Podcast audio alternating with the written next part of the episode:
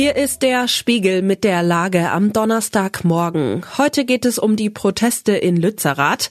Wir blicken auf die Fraktionsspitze der Grünen und wir befassen uns mit der wuchtigen Dynamik der deutschen Panzerdebatte. Spiegelredakteur Dirk Kurbuweit hat diese Lage geschrieben. Am Mikrofon ist Michelle Paulina Kolberg. Die Protestierenden. Gestern hat die Polizei damit begonnen, das Protestcamp von Lützerath zu räumen. Heute werden die Protestierenden mit Demonstrationen in mehreren deutschen Städten unterstützt. Bei den Klimaaktivistinnen und Aktivisten liegen viele Sympathien. Manchmal entsteht bei Protestbewegungen, die vielen sympathisch sind, der Eindruck, es ginge um die von unten gegen die von oben. Aber das stimmt nicht. Es geht um eine außerparlamentarische Opposition gegen parlamentarisch gestützte Entscheidungen. In einer repräsentativen Demokratie heißt das, es geht um uns gegen uns. Meist um eine protestierende Minderheit gegen eine stillschweigende Mehrheit. Am Ende kann es in einer Demokratie nur darum gehen, das Parlament zu überzeugen oder es bei der nächsten Wahl neu auszurichten. Die Disziplinierten. Heute kommt der Vorstand der Grünen Bundestagsfraktion zu einer Klausurtagung zusammen.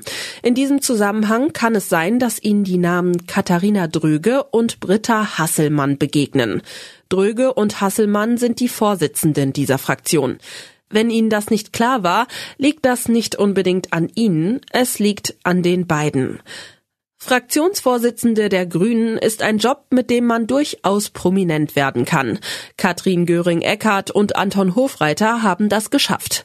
Dröge und Hasselmann dagegen spielen in der Öffentlichkeit kaum eine Rolle. Das heißt nicht, dass sie die Fraktion schlecht führen, aber bei den Grünen dreht sich seit einigen Jahren alles um Disziplin. Das Motto lautet, bloß nicht den beiden Stars in die Quere kommen. Das kann die Fraktion gut. Den Parlamentarismus bereichert sie damit nicht. Die Stars der Grünen sind Robert Habeck und Annalena Baerbock. Der Wirtschaftsminister ist heute Gast bei der Klausur. Er wird wahrscheinlich die meiste Aufmerksamkeit auf sich ziehen. Die Außenministerin führt Gespräche in Äthiopien. Die Überforderte einen eigenen Weg Schlagzeilen zu machen, beschreitet SPD-Verteidigungsministerin Christine Lamprecht. Sie zeigt sich ihrer bedeutenden Aufgabe nicht gewachsen. Zuletzt fiel sie mit einem peinlichen Video in der Silvesternacht auf.